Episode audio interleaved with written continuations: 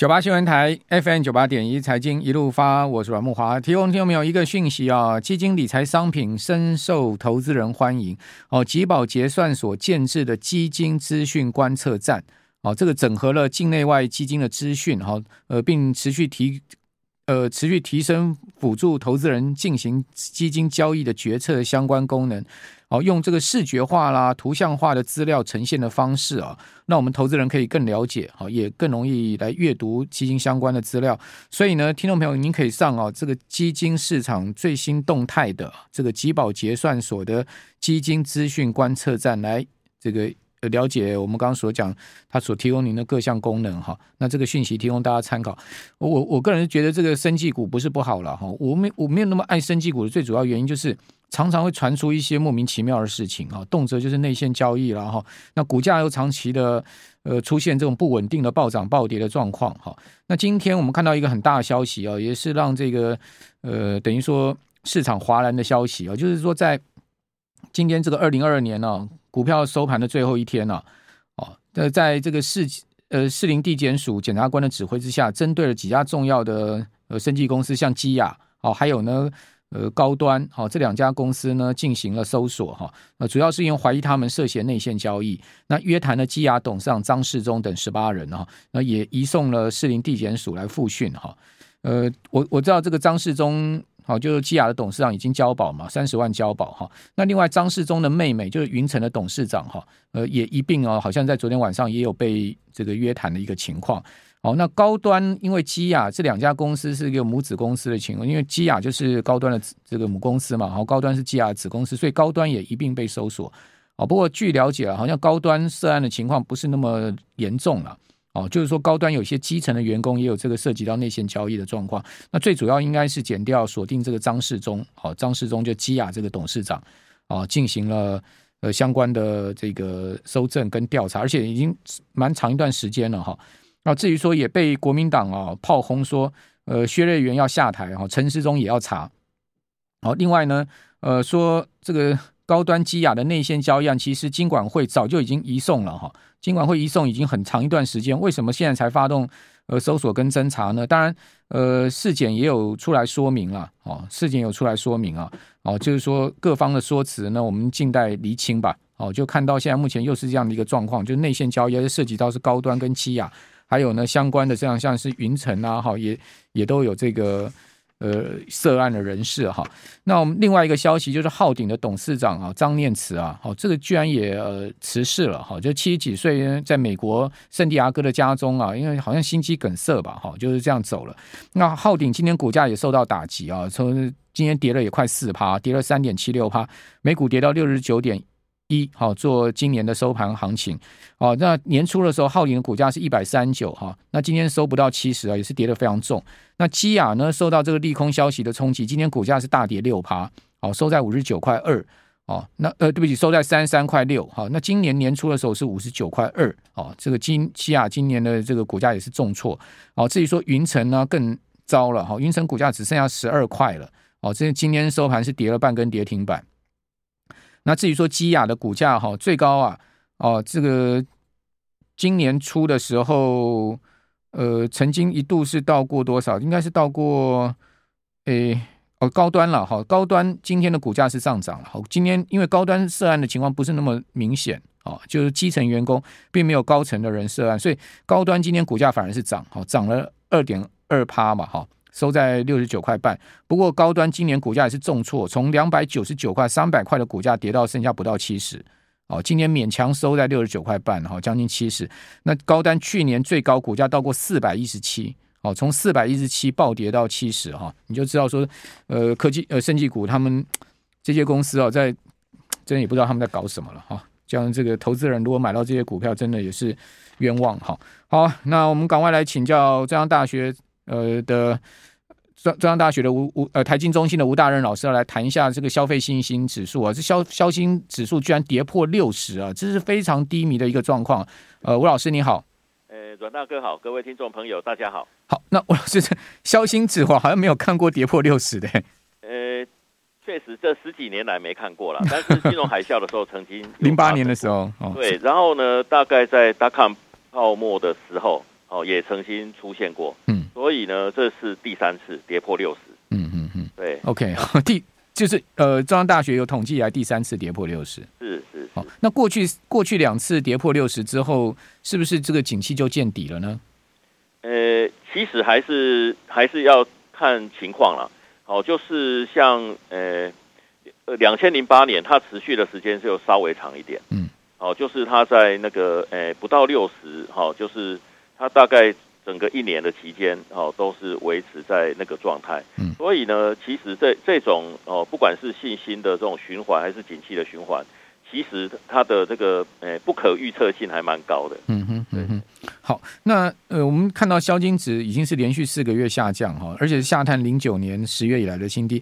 我我也发现这个六项指标里面只有物价水准上升，其他五项指标同步下降，包括国内经济景气、家庭经济状况、就业机会、对哦购买耐久财跟投资股市时机五项指标下滑。那你讲是在一项上上升，也不是一个太好的状况，就是大家预期物价会上升。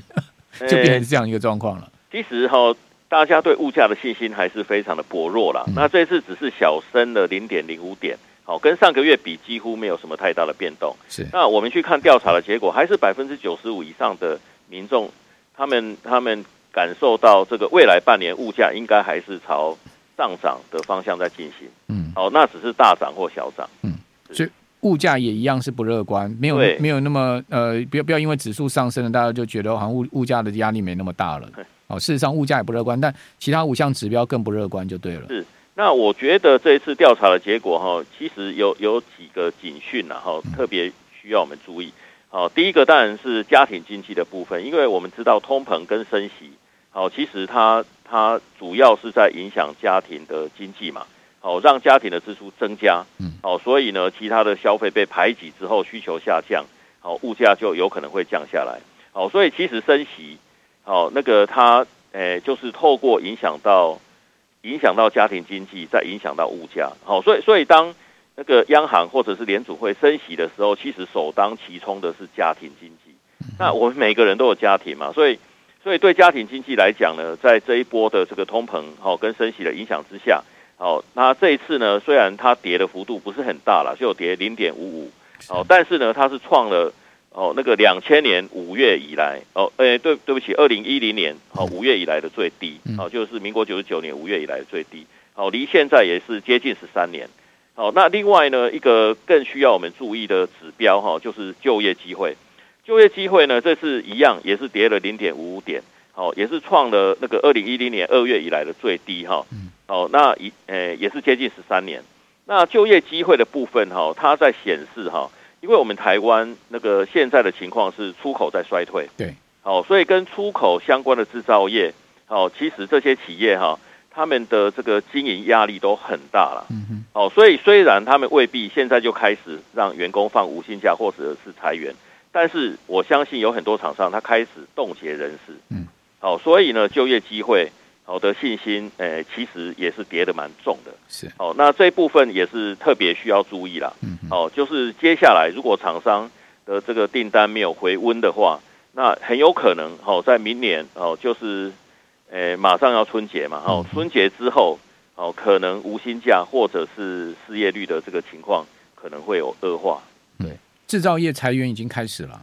是是，是，后面就是可能更明显。的无薪假的问题了，对不对？对，好，所以这个明年是保饭碗的一年了哈。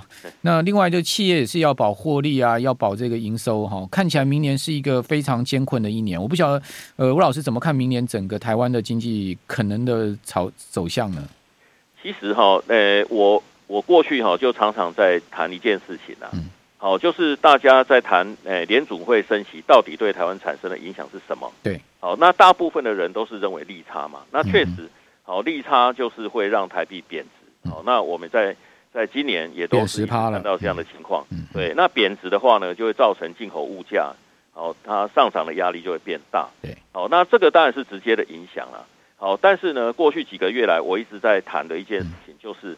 其实呢，那个联储会升息，真正对台湾最大的影响是影响到台湾的出口。嗯嗯。哦，因为那个现在呢，诶、欸，就是美国哈、哦，它的这个进口金额已经非常的庞大，好、哦，就是去年就接近三兆美元嘛。嗯哼。哦，那所以说呢，当它的诶，它它一样也是通膨跟升息，就影响到它的家庭经济。好，所以很多那个所谓的非必要性的这个消费产品就会被排挤。嗯，那这些非必要性的消费产品呢，有很多是跟我们台湾相关的。所以我们的出口哈，诶，其实在九月的时候就开始诶衰退，好，就有负成长。好，那十月呢又小幅回升一点点。好，那诶那个具体的数据大概是这样嘛，就是在八月之前啊。我们大概都是每个月有四百。郭郭老师，我们这边稍微休休息一下。您刚刚讲那个非必要的这个产品，像那个昂贵的脚踏车就是了，怪不得巨大的库存堆积如山。我们这边休息一下，等一下回到节目现场。九八新闻台 FM 九八点一财经一路发，我是阮木华。哦，面临到明年的严峻峻的这个经济的预期情势哈，这个很多公司啊，现在目前积极在去库存哈。呃，瑞银的分析指出呢，现在目前的库存水位哈。库存水位在晶片的部分、半导体部分哈，呃，通常我们都是以周转天数来衡量哦。现在处在十多年来的高位哈，比晶片行业的库存水位呢，这个要高出了差不多有差不多有四十天哦，比这个中位数的一个情况高出了四十天。哦，显见目前库存的状况真的确实是严峻了哈。呃，莱迪斯半导体的第三季财报显示说，这家公司的库存呢，较去年同期增加了三十趴。哦，那根据估计啊，个人电脑出货量恐怕会出现二十年来最大的降幅啊，所以你看到电子五哥为什么库存增加一兆哦，这就是库呃销售不利啊，而且呢那个产线持续在开产出来的一个问题嘛。哦，智慧型手机销售也不好，所以我们刚刚讲联发科今年股价几乎腰斩哈。那美光认为说呢，呃。到明年下半年哦，大概才能消化掉库存，所以呃，最近那个不管 PC 啊、Notebook 啊，都在降价哈，降价求售哈。先前都是在呃板卡在降价哈，现在到成品在降价，大家都要清库存了哈。那么继续来请教中央大学的吴大任老师，吴老师，明年企业界会面临到什么样的情况呢？那企业界您，我看到您有讲说，有可能会发生所谓的金融的风暴，好，这个您是怎么预估出来的呢？其实哈，诶，我们还是可以回到家庭经济哈来看这件事情呐。好，因为其实终端需求到最后产品还是要进入家庭嘛。好，那所以说以美国来讲，就是诶，它在这么短的时间升息幅度哈这么大，然后通膨哦又比台湾严重许多。好，那虽然现在通膨有点降温，好，但是它还是维持在百分之七以上啊。好，那这个情况有可能会延续到明年。好，所以呢，联总会看起来至少在明年上半年，它还会继续升息。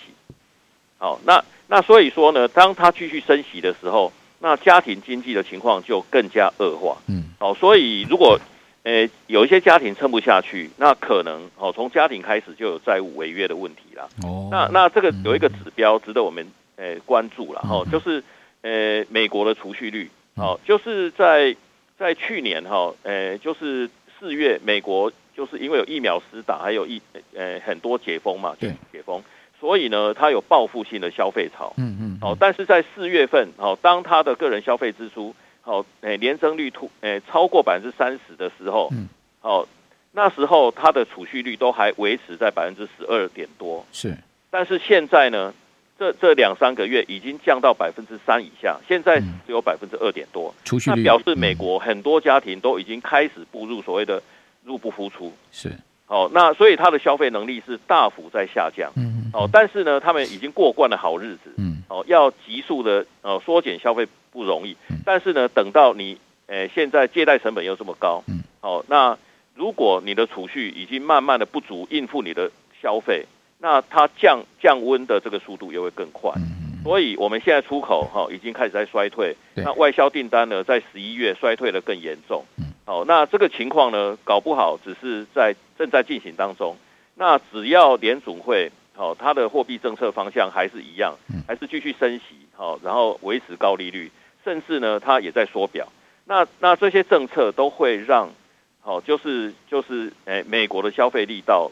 诶，在降的更弱。嗯，那在这种情况之下，当然我们接单的情况就不可能改善了。嗯，哦，所以除非等到，诶，美国的通膨哦真的是有大幅度的降温，哦，或者呢，美国的经济衰退到一定的程度，让联储会受不了，哦，那他才会开始考虑降息。嗯，好，但是那个时间点，我想最乐观、最乐观的的预测啊，应该也是明年的下半年才有机会看到。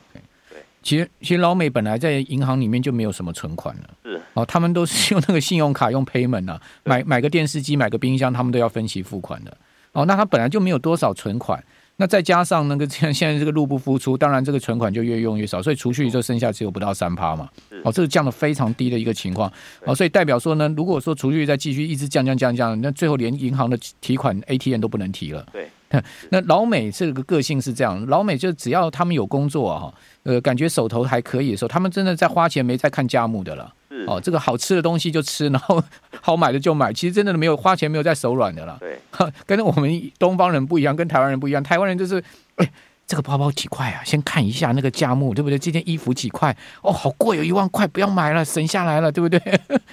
完全不一样。老美没你给他翻标签的了。对，哎，所以真的是这个，现在麻烦就在这一点。那。我看到您说，如果明年台湾有一两家大型的公司发生了这个呃资金流的问题，有可能会造成一个所谓的金融危机的问题。这个呃，这个您要不要详细解释一下，给我们听众朋友了解一下？我我我的看法是这样，因为我们台湾的产业结构哈是垂直分工了，所以说那个很多产业都是有所谓的供应链嘛哈。那在供应链里面呢，那个很多厂商他们彼此之间的交易是非常频繁，嗯嗯，所以呢。如果在这个供应链里面有一两家厂商，哈，它发生了财务危机，没有办法付款，对，那当然其他的厂商就会受到连带的影响。OK，就在整个供应链里面，那它当然就会有连锁反应。嗯嗯，哦，所所以呢，诶，在这种情况之下，哦，如果没有，诶，没有好好去处理这个问题的话，当然就是会转成所谓的系统性金融风暴。嗯嗯，好。呃，台湾现在一方面面临到美国的问题，一方面又面临到中国大陆现在目前整个疫情大幅升温，哈，这个确诊人数大幅上升。那大家也都知道，其实台湾对这个香港、中国出口的这个比重非常高，对不对？等于说现在现在两两边夹击，哎，这个情势真的是，我看原先的这个 GDP 预估还有二点五，我看到明年有没有保二都有都有大疑问啊！不要讲二点五啊，我们十一月接单的情况就可以看得出来。哦，就是我我们当然十一月哈的接单，哎，它的衰退幅度是高达百分之二十三点多嘛。对。然后呢，用地区来看，哦，就是衰退最严重的是中国。嗯。我们对中国的那个接单，十一月接单三十七趴，对，掉了三十七趴。然后对欧洲呢掉了二十六趴，对美国掉了十四趴。嗯。所以呢，这些数据都可以都都可以让我们看到，就是诶，现在全球这几个大的经济体。嗯嗯哦，他们的这个消费力道不足，嗯，好，那当然就会影响到我们的出口，而且呢，从实际的数据来看，从十一月开始，它衰退的幅度就会就就已经这么高，然后接下来情况恐怕也不理想。好，那明年呃，美美国的经济只是一个软呃这个温和的衰退呢，还是您觉得它会是一个硬着陆呢？就是说，这次全世界的经济问题的确是十多年来零八年次贷风暴以来最严峻的一次。您预估这个严峻的程度会到什么样的状况？那个人跟厂商应该怎么应应呢？我觉得这次哈，美国其实软着陆的可能性还是存在的。嗯嗯，哦，就是到目前为止，它的这个。诶，经济的情况好像还还不错，是。哦，就是失业率也没有很高嘛，哦，但是呢，它的因为它的那个诶家庭经济受到了影响，哦，让它排挤掉的消费有很多是进口产品，嗯，所以呢，美国的失业率或许没有降的这么多，但是呢，我们这些出口的国家，我们受的伤可能比美国本土的产业还严重，嗯嗯，对，那这个外溢效果，这个也是国际化的一个外溢效果了，那。那我们台湾哈，那个更需要警惕，是因为我们 GDP，诶，就是就是出口在 GDP 的占比高达七成，是哦。那我们的呃竞争对手国，像韩国，它只有五成哦，嗯，德国也是五成。那那中国呢，它只有百分之二十几，嗯。所以当整个国际形势在改变的时候，我我们我们的这个出口的比重高达七成，那我们我们当然受到的压力一定是会更大，嗯嗯嗯。好，对，就是说。呃，因为台湾毕竟内需还是小于韩国了，对，对不对？韩国还是五四五千万人嘛，我们这是两千万人，这个内需真的是确实不是台湾的一个可以支支撑经济的一个重点，对不对？对，而且我们出口的依赖是超过韩国。嗯。好，那最后给我们听众朋友一些建议吧。如果说个人资产的部分，或者说企业的部分该怎么应？企业的话，当然就是要尽量尽量要把现金顾好嘛，好现金流顾好嘛。是。那个人也是如此啊，所以所有的投资理财，我觉得至少在明年上半年 哈都要更谨慎啊。好，但是呢，那个诶，随时要关注就是美国他们诶，就是联储会政策的变化转向。嗯，对。好，那一一旦联准会政策转向了，是不是就拨云见日了呢？是我我认为是对，它就有机会让全球的经济开始复苏。好 好，这个 Fed 哈，这个真的是 control everything 了哈。这个 Don't fight 这个 Fed 哈，不要跟 联准会对干，不要跟他对对做，是是。好吧，我们也只能听天由命了。我们这个我们也只是一艘小船嘛，对不对？好，非常谢谢中央大学吴大仁老师对这个明年经济的预估，谢谢吴老师。